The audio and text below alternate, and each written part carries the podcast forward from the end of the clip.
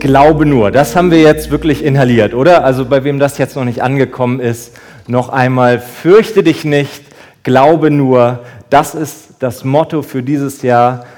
Und letzten Sonntag sind wir damit gestartet, ja, wir haben darüber gehört, dass wir uns nicht fürchten brauchen, dass wir glauben können. Wir haben sogar so Zettel ausgefüllt mit Glaubenszielen ja, für Jahr 2019 und sind motiviert gestartet. Und heute schalten wir nochmal einen Gang zurück und gucken uns erstmal an, was bedeutet denn eigentlich Glauben? was ich geliebt habe während meines Studiums, ja, wenn ich Hausarbeiten schreiben musste, und das Thema war zum Beispiel sowas wie Mentoring. Dann war die erste Seite immer mindestens damit gefüllt zu sagen, was ist eigentlich Mentoring zum Beispiel. Und das läuft immer nach dem gleichen langweiligen Muster ab. Professor A hat gesagt, Mentoring ist das und das. Professor B widerlegt das mit seiner Aussage, während Professorin C versucht, einen Mittelweg zu finden. Zusammenfassend können wir sagen, wir haben keine Ahnung, was Mentoring ist, auch wenn sich viele schlaue Leute dazu geäußert haben. Ich werde in den nächsten 15 Seiten auch noch meinen Senf dazu geben. Ja, bei Begriffen wie Glauben dachte ich erstmal, ist das so ähnlich. Aber zum Glück gibt es den Verfasser, wer auch immer das war, vom Hebräerbrief, der gesagt hat, nee, Glauben ist so ein entscheidendes Wort, da müssen wir mal aufräumen. Und immerhin hat er es bis ins Wort Gottes geschafft. Also nehme ich das mal für voll und hat gesagt, ich setze hier mal eine Definition, was bedeutet eigentlich Glaube? Und das lesen wir im elften Kapitel, das haben wir vorhin schon gehört. Und da steht, es ist aber der Glaube eine feste Zuversicht dessen, was man hofft und ein Nichtzweifeln an dem, was man nicht sieht. Okay, auch mal wieder so ein ganz tolles Deutsch, was wir im Alltag auch sprechen, ja. Also was ist Glaube? Eine feste Zuversicht. Dröseln wir das mal so ein bisschen auf, dann merken wir erstmal, was Glaube nach biblischem Verständnis nicht ist. Erstmal ist Glaube nicht so ein Gefühl. Ja? Wir haben das ja in unserer Alltagssprache häufig so integriert. Oh, ich glaube, ich werde krank. Ja, das ist nicht der Glaube, von dem wir da lesen in der Bibel. Und Glaube ist auch nichts Beweisbares, was du irgendwie mit einem Experiment nachweisen kannst, ja, wo du sagst, ich glaube, dass trockenes Holz brennt. Da kannst du trockenes Holz anzünden und siehst, das passt. Beim Glaube ist das schon ein bisschen kniffliger. Glaube hat immer mit einer Beziehung zu tun, das merken wir hier, und im Idealfall mit einer Beziehung zu unserem himmlischen Vater im Himmel. Glaube bedeutet Vertrauen. Das haben wir auch schon gehört. Vertrauen auf Gott, dass er die Zügel in seiner Hand hält, egal wie strapaziös manchmal unser Leben aussieht. Glauben bedeutet auch festhalten daran, dass die Zusagen Gottes wahr sind, auch wenn wir das hier nicht so sehen. Es ist ein Nichtzweifeln daran, passt auf, doppelte Verneinung, an dem, was man nicht sieht. Das bedeutet, es ist als Gläubiger unumstößlich sicher, dass die Zusagen Gottes, auch wenn ich sie noch nicht sehe hier in der Realität, dass sie wahr sind und dass sie stimmen. Und das ist auch mein persönlicher Bekehrungsgrund gewesen, ja, dass ich geschnallt habe, Gott gibt es. Gott ist da und er existiert. Und wenn er existiert, dann muss ich auch an ihn glauben. So einfach ist das. Ich habe keine große vom Dunkel ins Licht Geschichte und keine, ja, dann kam Feuer vom Himmel und auf einmal war alles ganz schlecht und ich bin aufgehört und das Leben ist an mir vorbeigezogen und dann kam Jesus rein. Kann ich nicht mit auftrumpfen. Solche Geschichten sind cool und sind auch ermutigend. Aber für mich ist ausschlaggebend, dass der Glaube damit zu tun hat, ich habe eine Gewissheit, dass Gott existiert. Und das ist auch völlig unabhängig von deinen Lebensumständen ob du glauben kannst oder nicht. Ist völlig egal, ob du gerade irgendwie existenzielle Ängste hast und ob du nach dem Sinn des Lebens suchst oder ob es dir eigentlich so ganz gut geht und du total ein sorgenfreies Leben führst nach dem gesellschaftlichen Standard. Glaube ist auch für dich entscheidend. Zurück zum Text. Der Verfasser des Hebräerbriefs, ihr guckt mich genauso an, ihr sagt schon so, na, das ist alles noch ein bisschen abstrakt. Und das wusste auch der Verfasser vom Hebräerbrief. Der hat gesagt, die Bibelleser von heute, ja, das Völkchen, die wollen nicht so eine Theorie, die wollen nicht jetzt irgendwie, ja, Glaube ist eine Zuversicht und dann gehe ich irgendwie nach Hause und fühle mich irgendwie gut, weil ich da hochtrabende Worte gefunden habe. Nee, der hat gesagt, pass auf, was immer wirkt bei Menschen, sind Geschichten. Geschichten von Menschen wie dir und mir, die Glauben erlebt haben. Und deshalb fängt er an und listet eine ganze Reihe Leute auf, die er als Glaubenshelden bezeichnet. Und durch die, ähm, diese Liste werden wir uns ja so ein bisschen arbeiten die nächsten Wochen. Und jetzt Trommelwirbel, Glaubenshelden. Womit wird der Verfasser des Hebräerbriefs anfangen? Und ich habe mir gedacht, wen würde ich als Glaubensheld bezeichnen? Noah, der die Arche baut? Abraham, der einfach losgeht? Ja? Oder Mose vielleicht? Die kommen alle noch drin vor. Aber als erstes nennt, nennt der Verfasser des Hebräerbriefs Abel. Wäre auch mein erster Gedanke gewesen. Abel, wer, der Bruder von Kain, ne? Ja. Ich, meine Brüder und ich haben so eine ganz dumme Angewohnheit entwickelt. Mein Bruder war gestern noch bei mir zu Hause. Ich habe ihm erzählt, dass ich heute über Abel predigen muss. Und wir haben irgendwann mal sind wir auf den Trichter gekommen, dass man mit ganz vielen Namen ganz viele lustige Wortspiele machen kann. Und ähm, das passiert immer ganz automatisch. Und gestern saßen wir auf der Couch und es war nicht zielführend für diese Predigtvorbereitung, dass wir dann, ich, ich, ich nenne euch ein paar, äh, Messer, Abel, Schere, Licht, sind für kleine Kinder nicht. Abelstapler, Führerschein, Our God ist Abel und da habe ich ihn rausgeworfen. So, also Abel, der erste Glaubensheld im Hebräerbrief, den wollen wir uns mal angucken. Was schreibt er im Vers 4? Da steht, durch den Glauben hat Abel Gott ein besseres Opfer dargebracht als Kain. Durch den Glauben wurde ihm bezeugt, dass er gerecht sei, da Gott selbst es über seinen Gaben bezeugte. Ei, ei, ei. Und durch den Glauben redet er noch, obwohl er gestorben ist. Also Abel als Glaubensheld, weil er ein besseres Opfer als Kain dargebracht hat. Wir müssen erstmal kapieren, was für eine Geschichte steckt da eigentlich hinter. Ja? Das heißt, wir springen zurück zum relativ Anfang der Bibel, 1. Mose Kapitel 4. Und da lesen wir, auf was sich hier der Hebräer-Verfasser bezieht. Da steht, Adam erkannte seine Frau Eva. Ja? Erkannte ist das Wort für Fortpflanzung. Und sie ward schwanger und gebar den Kain und sprach, ich habe einen Mann gewonnen mit Hilfe des Herrn. Danach gebar sie Abel, sein Bruder, und Abel wurde ein Schäfer, Kain aber wurde ein Ackermann. Es begab sich aber nach etlicher Zeit, dass Kain dem Herrn Opfer darbrachte von den Früchten des Feldes. Und auch Abel brachte von den Erstlingen seiner Herde und von ihrem Fett. Und der Herr sah gnädig an Abel und sein Opfer, aber Kain und sein Opfer sah er nicht gnädig an. Da ergrimmte Kain sehr und senkte finster seinen Blick. Danke an dieser Stelle, wer auch immer mich an, dieser, an diesem Sonntag eingeteilt hat zum Predigtdienst, dass ich jetzt der Frage auf den Grund gehen soll, warum war jetzt das Opfer von Abel besser als das von Kain? Das habe ich damals schon in der Kinderbibel nicht gecheckt.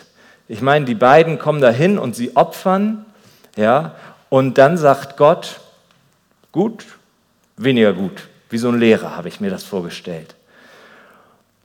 Und wir wissen ja relativ wenig über diese beiden Brüder da, Kain und Abel, was jetzt eigentlich deren Hintergrund war. Wir wissen, die Eltern sind aus dem Paradies raus, ja, Adam und Eva. Das heißt, Sie leben in einer gefallenen Schöpfung schon, ziemlich am Anfang. Es gab noch keine Vorschriften. Warum haben die überhaupt geopfert? Ja, es gab keine Gesetze, es gab noch kein Google. Trotzdem haben sie irgendwie das Verlangen zu opfern. Und da weiß man ja erstmal gar nicht, was deren Beweggrund war. Kain und Abel sagen sich also eines Tages, Mensch, wir müssen irgendwie dem Herrn etwas wiederbringen und wir wollen das opfern.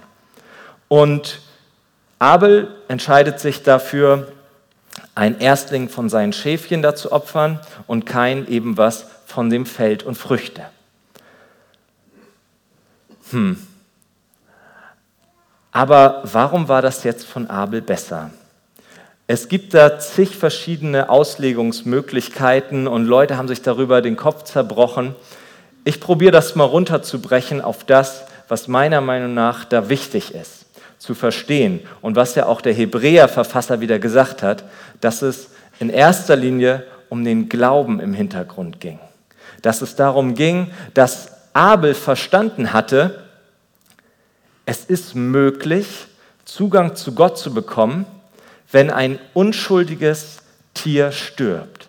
Und auf einmal so nach und nach ist es, dämmert es ein bisschen, dass wir hier einen Ausblick haben auf das, was die Kernbotschaft des Kreuzes ist. Nämlich, dass ein lebendiges Opfer da ist, das wir annehmen können im Glauben, um wieder Zugang zu Gott zu bekommen. Und deshalb ist der Abel da wohl auch erwähnt als erster Glaubensheld, weil er verstanden hat oder weil er einen Ausblick schon gibt auf das, was kommen wird, dass ein unschuldiges Opfer, ein völlig unbeflecktes Schlachtopfer, nämlich am Ende Jesus Christus, uns wieder in eine Beziehung mit Gott bringen kann. Das, was zwischen uns steht, zwischen Gottes Charakter und Gerechtigkeit und der gefallenen Schöpfung, Sünder, du und ich, das Einzige, was uns hier zusammenbringen kann, ist ein Opfer, ein lebendiges Opfer, um uns wieder zu vereinen. Und es gibt keine andere Chance, gerecht zu werden vor Gott.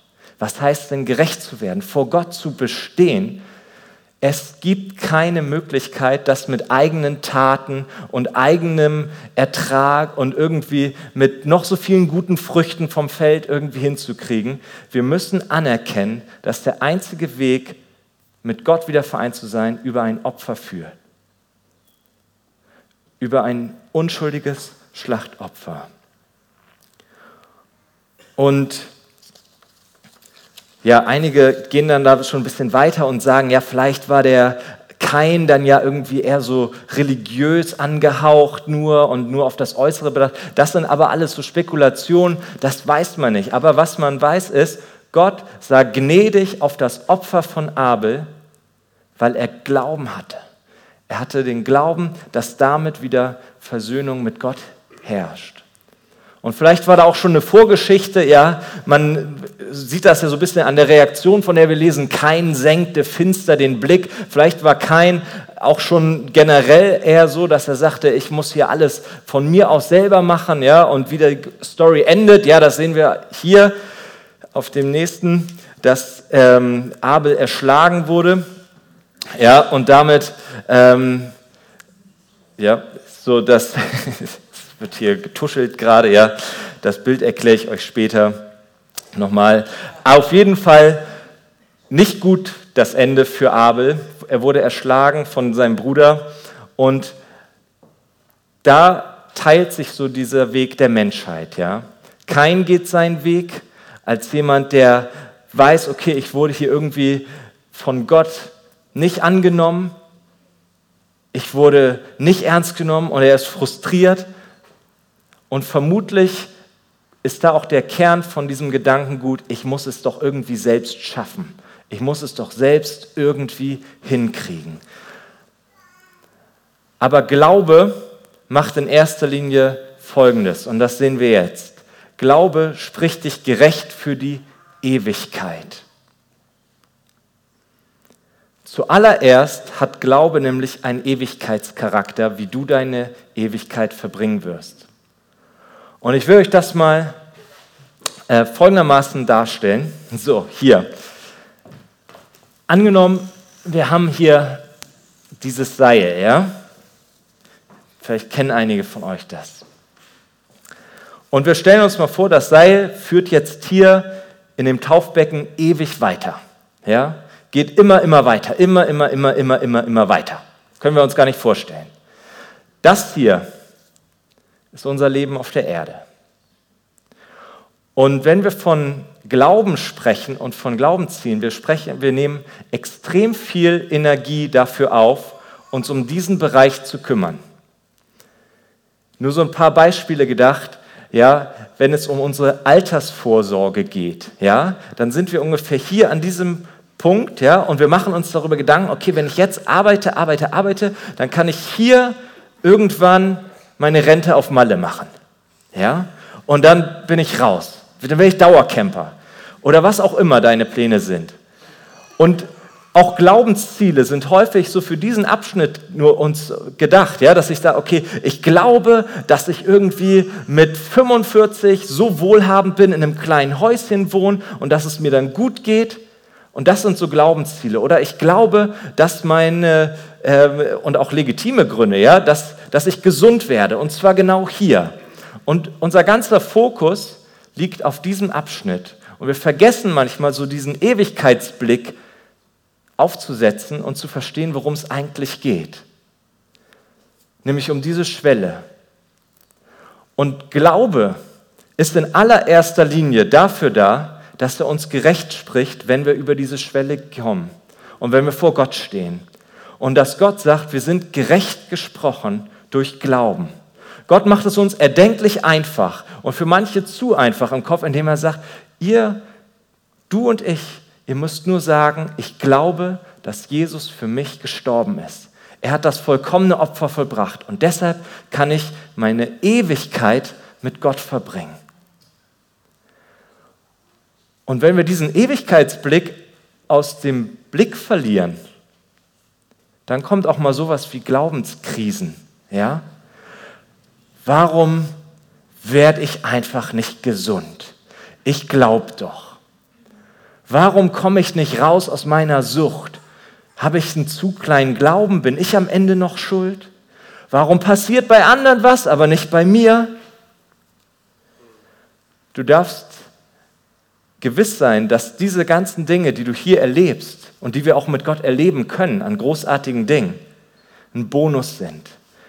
Aber es kommt alles daher, dass du erstmal weißt, und das steht für jeden hundertprozentig, Egal woher du kommst, wenn du glaubst, bist du gerecht gesprochen vor Gott. Lars hat mir vorhin gesagt, habe ich schon tausendmal gehört. Habe ich schon so oft gehört. Und ich habe mir überlegt, ich gehe jetzt so vielleicht seit 20 Jahren bewusst in Gottesdienste, ja. Und wenn ich das jetzt mal ein bisschen mathematisch aufziehe, 50 Sonntage im Jahr bin ich in der Kirche und 50 Mal im Jahr höre ich, dass Gott mich liebt und mich rettet, dann bin ich jetzt bei 1000 Sonntagen. Glaubt ihr, ich habe es geschnallt? Habe ich nicht. Deshalb erinnern wir uns immer wieder dran, dass das, worauf es ankommt, dass wir gerecht gemacht sind vor Gott, wenn wir an ihn glauben. Darauf kommt es an. Ich lese gerade von der Corrie ten Boom. Ich weiß nicht, einige von euch kennen sie vielleicht. Ja, eine beeindruckende Frau, 1892 geboren in Holland, Uhrmacherin und ja, dann ähm, kam die Nazi-Zeit und die Verfolgung der Juden und sie hat ähm, in ihrem Leben 800 äh, Juden bei sich in einem versteckten äh, in einem Versteck in ihrer Wohnung ja, geholfen, den Holocaust zu überleben und Widerstandskämpfern gegen die Nazis geholfen, ist dann am Ende selber in einem Konzentrationslager gelandet und hat schlimme Dinge erlebt. Aber sie hat durchgehend sie war wirklich ein, ein Glaubensheld, eine, eine Frau, wenn, wenn ihr mal Bücher von ihr lest, ich empfehle es euch, die das inhaliert hat, diese Ewigkeitsperspektive. Und dann hat man gesehen an ihrem Leben und auch an dem, was sie so geschrieben hat und wie sie später weltweit gereist ist und Menschen von Jesus erzählt hat und abgefahrene Sachen erlebt hat. Da verstehst du, wenn jemand mit der Perspektive unterwegs ist.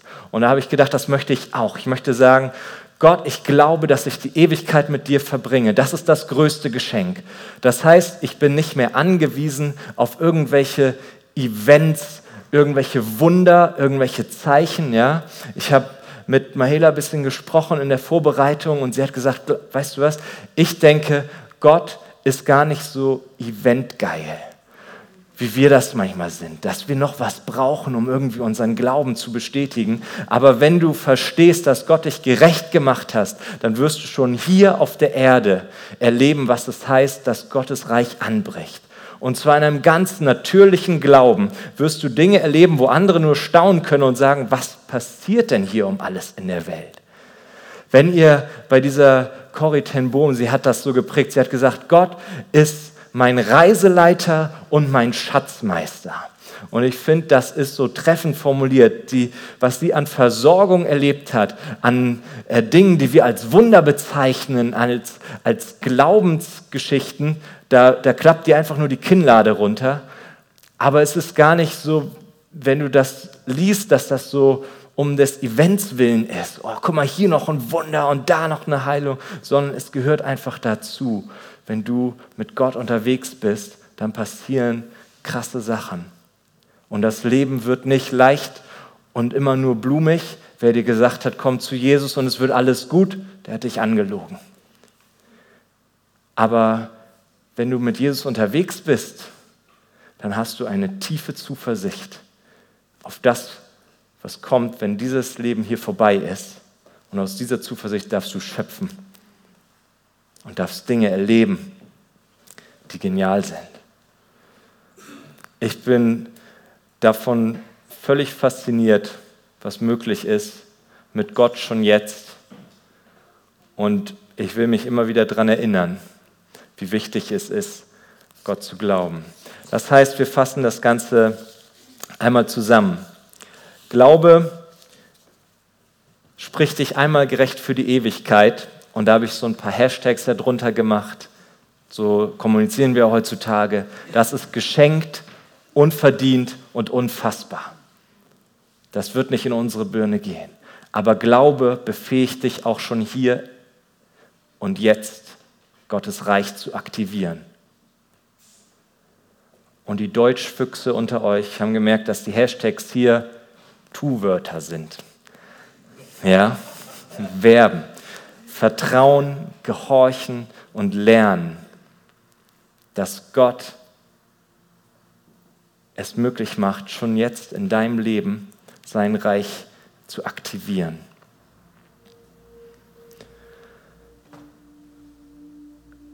Am Ende steht wirklich ein Glaube und den wünsche ich euch und den wünsche ich auch mir, der trägt durch dick und dünn bis wir eines Tages vor Gott stehen und sagen, hey, wir sind gerecht gemacht. Und die Botschaft habe ich auch schon dem einen oder anderen hier mitgeteilt. Denn das ist das, was am Ende zählt für jeden auf dieser Erde. Himmlischer Vater, danke, dass du deinen Sohn Jesus Christus gegeben hast als das vollkommene Opfer. Das Opfer, was du gnädig ansiehst. Das Opfer, was uns wieder versöhnt mit dir. Wir werden das nicht schaffen, durch noch so viele gute Taten dich zu beeindrucken. Und erst recht nicht werden wir es mit guten Taten schaffen, uns mit dir zu versöhnen sondern das geschieht durch Glauben. Dass wir aussprechen, Jesus, du hast die Last meiner Sünde getragen. Und dieses Geschenk nehme ich an, um die Ewigkeit mit dir zu verbringen, Gott.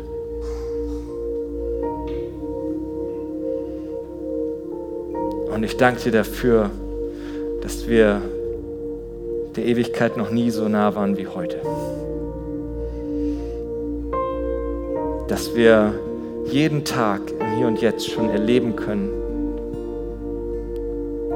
was es heißt, mit einem starken Gott an unserer Seite durch eine manchmal so chaotische Welt zu wandeln. Du gibst uns Halt und du gibst uns Zuversicht. Deshalb brauchen wir uns nicht zu fürchten, sondern dürfen glauben.